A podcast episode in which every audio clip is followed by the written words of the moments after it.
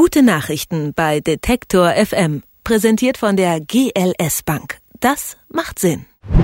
Morgens, mittags, abends, manche auch nachts, obwohl man das eigentlich nicht soll. Essen müssen wir alle. Und die meisten von uns tun das ja auch sehr gern. Nur was da auf unserem Teller liegt, wo es herkommt, wie es dahin kommt, das wissen wir nicht. Nicht mehr, muss man sagen, denn früher war das anders. Heute sind Optik, Geschmack, Herstellung und Preise vollkommen durchgenormt. Das mag einigen sinnvoll und wie eine Erleichterung erscheinen, doch die Beliebtheit von Siegeln, die Diskussion um den Konsum von Fleisch, Gluten oder Laktose oder der Trend zum Selbstanbauen auf Balkon, Hinterhof oder dem Dach, all das zeigt, so ganz einerlei scheint uns das nicht zu sein. Seit einigen Jahren entsteht rund um das Thema Essen eine Bewegung, die unsere unsere Ernährung hinterfragen will.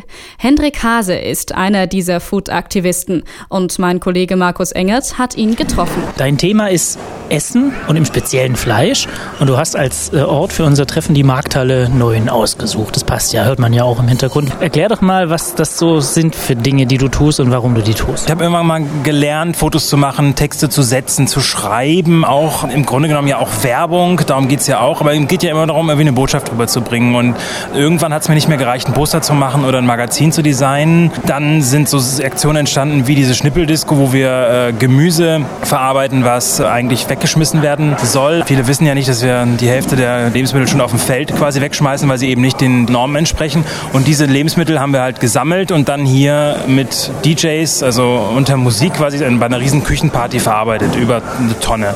Ähm, das gleiche haben wir mit Sauerkraut gemacht, da haben wir hier äh, Kraut gehobelt und mein Bild war im Grunde, dass Leute auf Kraut tanzen und das war halt eine Riesenparty. Ja? Und da merkst du schon, da, da transportiert sich was, da transportieren sich für mich äh, Wissen über Lebensmittel, Wissen über vielleicht auch äh, Umstände, die wir ändern müssen, wie Lebensmittelverschwendung. Mein Anliegen ist da immer nicht das Problem so weit nach vorne zu stellen, sondern diese Freude nach vorne stellen, diese Faszination für die Lebensmittel, auch den Geschmack mal wieder irgendwie erleben zu können.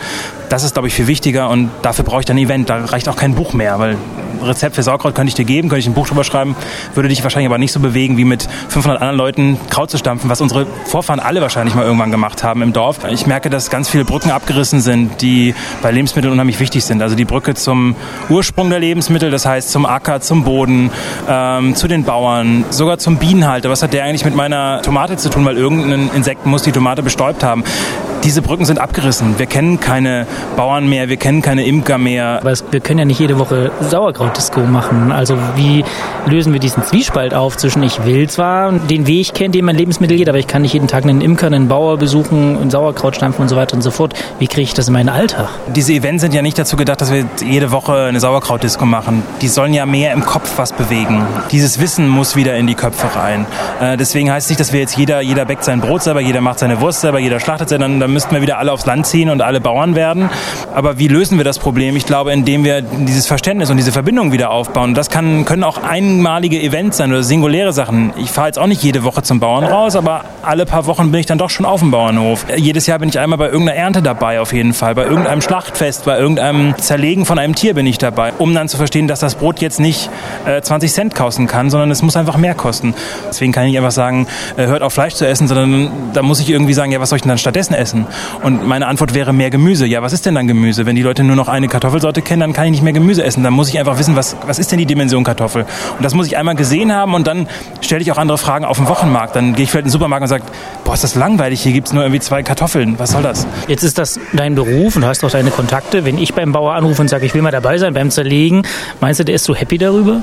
Die meisten freuen sich darüber, dass du an ihrer Welt teilhaben willst. Was sie momentan kennen, ist bei Bauern zum Beispiel eher Anfeindungen. Wenn du es aber mit einer offenen Herzlichkeit tust und einfach mal Fragen stellst, wie, wie machst du eigentlich so eine Möhre? Wie, wie lebt denn eigentlich so ein Schwein bei dir? Ja? Und vielleicht gibt es auch den Bäcker, der keinen Bock drauf hat und der auch dich nicht in die Backstube gucken lässt. Bei dem Bäcker brauchst du dann auch nicht weiter einkaufen. So.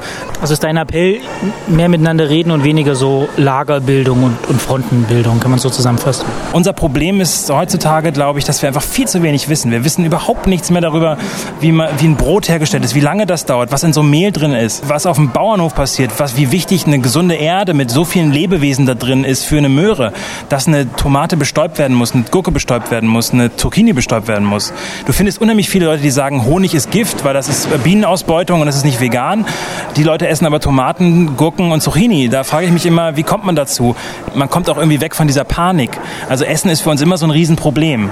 Esse ich zu viel Fett, esse ich zu wenig Kohlenhydrate oder zu viel, Gluten ist Gift, äh, Zucker geht gar nicht, aber Kristallzucker geht, Rohrzucker wieder ist besser als Agavendickwer. Geh doch einfach mal raus und guck, was Essen ist. Das kannst du in, an diesen Ursprüngen eher finden als in einem Supermarkt, wo alles in Plastik eingeschweißt ist und du von so einer Packung abhängig bist, was da jetzt drin ist. Es ist jedes Mal dasselbe. Und wann sind wir auf die Idee gekommen, das, was im Supermarkt angeboten wird, als normal zu betrachten und alles andere als super special? Es ist momentan super special. Aber eigentlich ist das andere normal und das, was im Supermarkt ist, ist total special. Eine Kartoffel aus dem Acker gezogen, eine Möhre aus einem Acker gezogen, ein Schwein gefüttert mit gutem Futter und draußen gehalten und dann ohne Stress getötet, weil sonst wird die Wurst nix. Das ist das Normale und das Echte. Das ist für mich immer so unbegreiflich, wie wir das dann immer vergleichen mit Bio oder mit irgendeinem Lebensmittel vom Wochenmarkt und sagen, ja, das ist immer so teuer, das will ich aber nicht essen. Ich glaube, die Antwort auf diese Frage läuft bei vielen Menschen über die zwei Komponenten Geld und Zeit, oder? Also, weil wenn, wenn man es wirklich ernst nimmt und konsequent zu Ende denkt und sagt, ich möchte mich korrekt ernähren, müssen wir uns nichts vormachen. Es ist ein bisschen zeitaufwendiger und es kostet auch ein bisschen mehr. Also dieser Schmerzfaktor, wo liegt der bei mal zwei oder mal drei oder mal vier oder ab wann ist, meinst du nach deiner Erfahrung, sind die Leute bereit, das Besondere eben nicht mehr als das Besondere zu sehen, sondern als das Normale?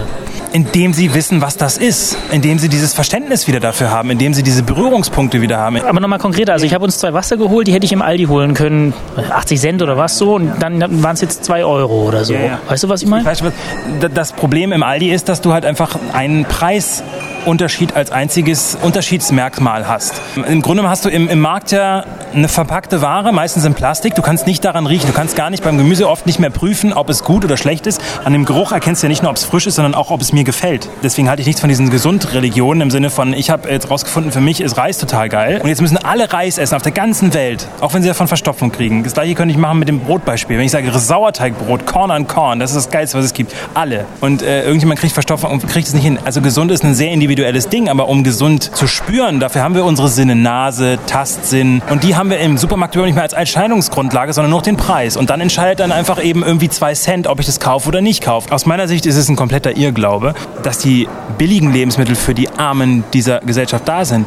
Das Gegenteil ist der Fall, sie schaffen Armut. Das, was hinter diesen billigen Lebensmitteln steht, ist im Grunde genommen nur Ausbeutung, Standardisierung und eine totale Fixierung auf den Preis. Weil warum, warum kann etwas teurer sein, wo einfach jemand keine Pestizide eingesetzt hat, äh, die Umwelt geschont hat, was für die Gesellschaft getan hat, äh, dafür einen fairen Preis bekommen, weil diese Bauern werden davon nie reich. Wieso kann das irgendwie teurer sein als etwas, was im Grunde genommen geringeren äh, Lebenswert hat, viel mehr Umweltgifte zur Folge hat, Grundwässer verseucht, zu wahnsinnigen Umweltproblemen führt, zum Klimawandel und so weiter. Und das ist dann auch noch billiger. Das hat mit Politik und mit staatlicher Subvention zu tun, aber nicht damit, dass das in irgendeiner Weise gerechter wäre, wenn, wenn Lebensmittel auf einmal einfach billiger sind und dann für alle erreichbar. Mit so Siegel und Labels da hältst du nicht viel von, oder? Ich halte sehr viel von der Biobewegung, von der biologischen Landwirtschaft, die auch die, das einzige Label ist, was wirklich gesetzlich fest verankert kontrolliert wird. Und zwar mehrmals im Jahr. Also beim Biobau wird einfach noch mal mehr kontrolliert. Bei dem Biobau der Bioland, also diese Anbauverbände, da Mitglied ist oder bei Demeter,